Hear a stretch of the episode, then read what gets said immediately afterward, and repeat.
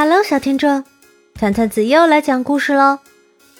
今天我要分享的是去港湾看船的故事。麦克和布法来到了港湾，这儿到处是各种各样的船，我们来认识一下它们吧。划过来，划过去，我们要在港口里兜一圈。认识一下各种各样的船，别担心步伐。别看我们的船个头小，速度可不慢。快看步伐，好大的一只游艇，就像一幢移动的度假小屋，一座海上的迷你宫殿。我不知道怎么形容才好，反正它是一个个头又大、速度又快的家伙。皮划艇里的小姑娘真神气，想划多远就划多远。不过要记住，风暴来临前要赶紧回到岸边，否则帆船落水可就不好玩了。那里热热闹闹的是什么？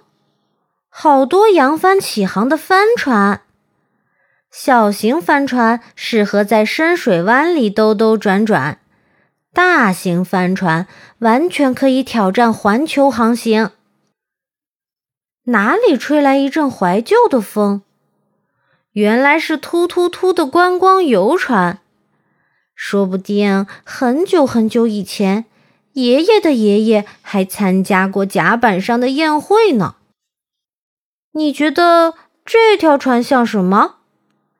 一只摇摇摆摆的企鹅？或是一只会浮潜的刺猬。别害怕，不法，船上插满的都是钓竿，运气好的话，很快就有鱼上钩哟。知道吗，不法？